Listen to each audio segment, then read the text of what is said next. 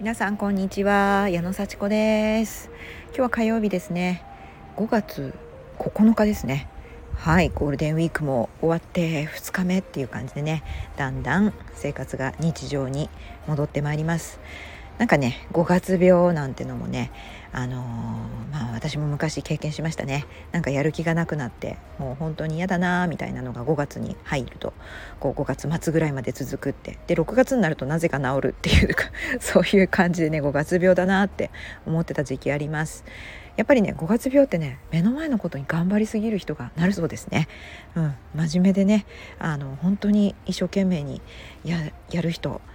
がなるというのを記事読んだら私当てはまってます。はい。だからねまあまあまあ最近はそんな5月病っていうほどでもないですけどもね。やっぱり気分の浮き沈みがねあるのでねこうちょっとこ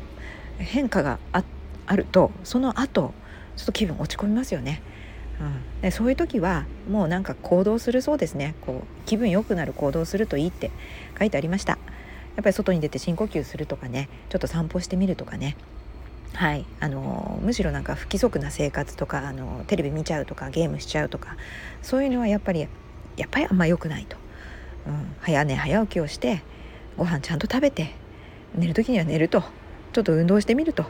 あ、なんか当たり前のようにね体にいいと言われてることがねやっぱりそういう気分のね、えー、転換にも効くみたいなのでねやっぱ普段から少しずつ習慣化するっていうのは大事ですね。うん、でね私今日何話したかったかというと学習の段階っていうのがねあのあってあのまあよくね勉強したり、えー、新しい話聞いたりしてあの何回かね同じ話聞くと「あこれ知ってる?」って言ってももう適当にあの流しちゃうみたいな経験ありませんか？あこれ聞いたことあるとかねうん、いい話聞いたとしても「あそれ知ってる知ってる」って言ってもう話半分になっちゃって別のこと考えてたりとか「あもう聞かなくていいや」って「これ知ってるから」って言って時間の無駄みたいなことをね、あのー、思っちゃうことってありませんか？でねそれはねまだ知ってるっていうのはね学習の2段階目でしかないの。うん、だからもっとその学習のね最後の10段階目はもう貢献するっていう人の役に立っても貢献するっていうのなんですけど8段階目ぐらいが習慣化する。習慣化していくとやっとねそのことをこう自分のものにしたって言えるのでせめてまあ8段階は目指そうと。で知ってる知ってるは2段階、まあ、1段階はね興味があると。なんか知りたいと思うっていうね。そういうこう興味関心を持つっていうのがまず一番最初の取っかかりでそこから、まあ、知ってる知った分かったああなるほどって思ったっていうねそのぐらいなんだそうですね。でねで私もねやっぱりあこれ聞いたことあるなっていうのはねよくあるんですけどよくよく聞いてみるとやっぱり本当に理解してなかったりとか人に教えられるほどではなかったりとかよく考えてなかったりとかするんですよね。だからねあこの話知ってるって思ってもやっぱり聞いてみると新しい発見あります。でその聞く時の自分の状況によってその気づき方っていうのも違うのであの同じ話だとしても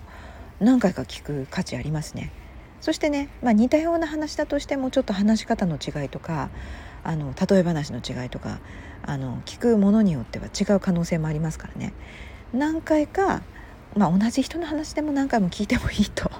本当にねテープレコーダーのようにあの話をする人もいるかもしれませんけどそれだとしても自分の状況が変わるので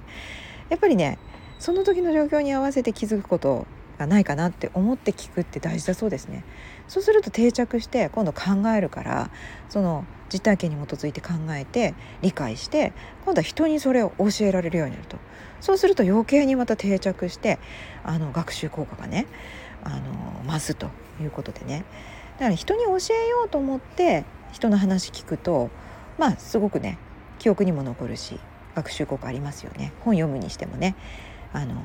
そうやってこうより一層学習のね上の段階を目指しつつ同じことでも、あのまあ、知ってるだけとかっていう可能性もあるなっていうことで理解をする。人に教える。その上の段階習慣化するっていうような段階に行くまで、まあ、何回もね同じ話でもねあの聞いていいんだそうですよ。うん、だから知ってる知ってるだだけでねあのもうそこで話をこう聞かないもう分かったっていう風になっちゃうっていうのはちょっともったいないという話です。で実際ね私も今日ねあのちょっと朝セミナー受けてたんですけどもそこでね今みたいな話とかあといろいろ自分のこう目標に向かってあの進んでいく時の心構えとかっていうのをねあの聞いてたらやっぱ新しい発見ありましたね。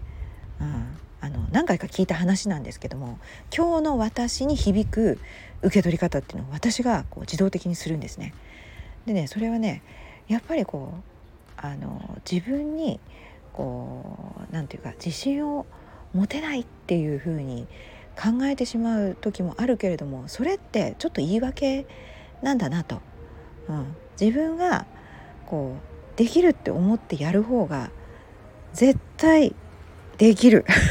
なんか当たり前のこと言ってますよね。当たり前のこと言ってますけどなんかね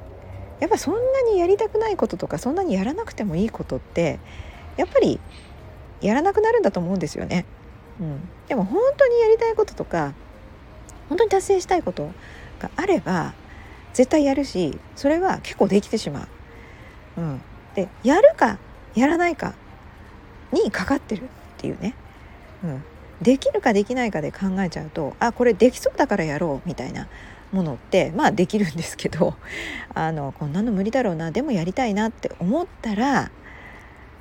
結構やればできます。うん。まあねそこまで行く間にちょっと失敗したりとかうまくいかなかったりとかちょっと人に文句言われたりとかそういうハードルはあるかもしれないけどまあそれはまあハードルだとそんないっぺんで成功したら楽しくないじゃないかと。まあ、できるできないで考えたらすぐできちゃう方がまあねいいんだけどすぐできちゃう目標を掲げてやっていてもあんまり実は嬉しくないんですよね。できるのが当たり前だからできるのが分かっちゃってるからそうだからあーなんかこれ分かんないけどできたらいいなやってみたいなやるになったら大体できる。で本当にまあそれにしてもね無謀なこととかどうやってやったらいいんだろうっていうの分かんなければやろうとも思えないだろうからそこはやっぱりできてる人に近づいていくとかできてる話を聞くとかしてちょっとこうリサーチしてみるっていうのがやっぱり必要なんだろうなと思いますね。でどういうふうにまあやっていったらいつ頃までにできるかなっていうのが大体分かってきたらもうそれやるって決める。うん、でそんなにいや大変だなと思ったらやっぱやんないでしょうね。でもいつかやりたくなるんだったら今やった方がいいと思います。いつかやりたくなるんだったら。でそのやるって決めてトライしたらめちゃくちゃやっぱり楽しいですよ。だってやりたいことなんだもん。そんな風にね今日のその目標とか目的とかの話をまた聞いたんですけどもなんかそういう風に思いました。うん、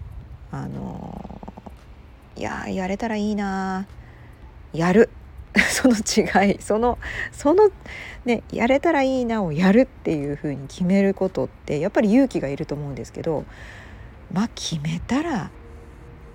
やりますね。うん、どうやって決められるんでしょうか。その時に自分がやっぱりワクワクした気持ちになって、ね、結構すごいなこれできたらって思うわけじゃないですか。うん、でまあ条件とか考えちゃうとねちょっとあの難しいなって思っちゃう。でもやっぱりやりたいんでしょ？だったらやれますよ。やりましょう。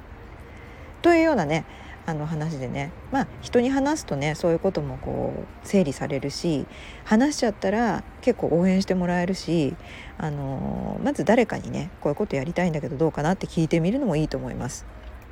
はい。あのそんな感じでねできそうなことだけじゃなくてまあやる。やったらすごいって思うことをやる。そしてまその道筋はいくらでも調べたら出てくると。そういうできてる人の近くに行く。できてる人の本を読む。できてる人のセミナーに出てみる。いろんな方法があるのでね、まあ、そういうふうに行動してみようという話です。うん、なんかあの五月病の話からねやる気満々の話になりましたけどやっぱりねやったら楽しいですよ。はい。そんな感じでねあの五月病吹っ飛ばせみたいな感じでとにかくあのいい気分になることをやりましょう。それじゃあまたね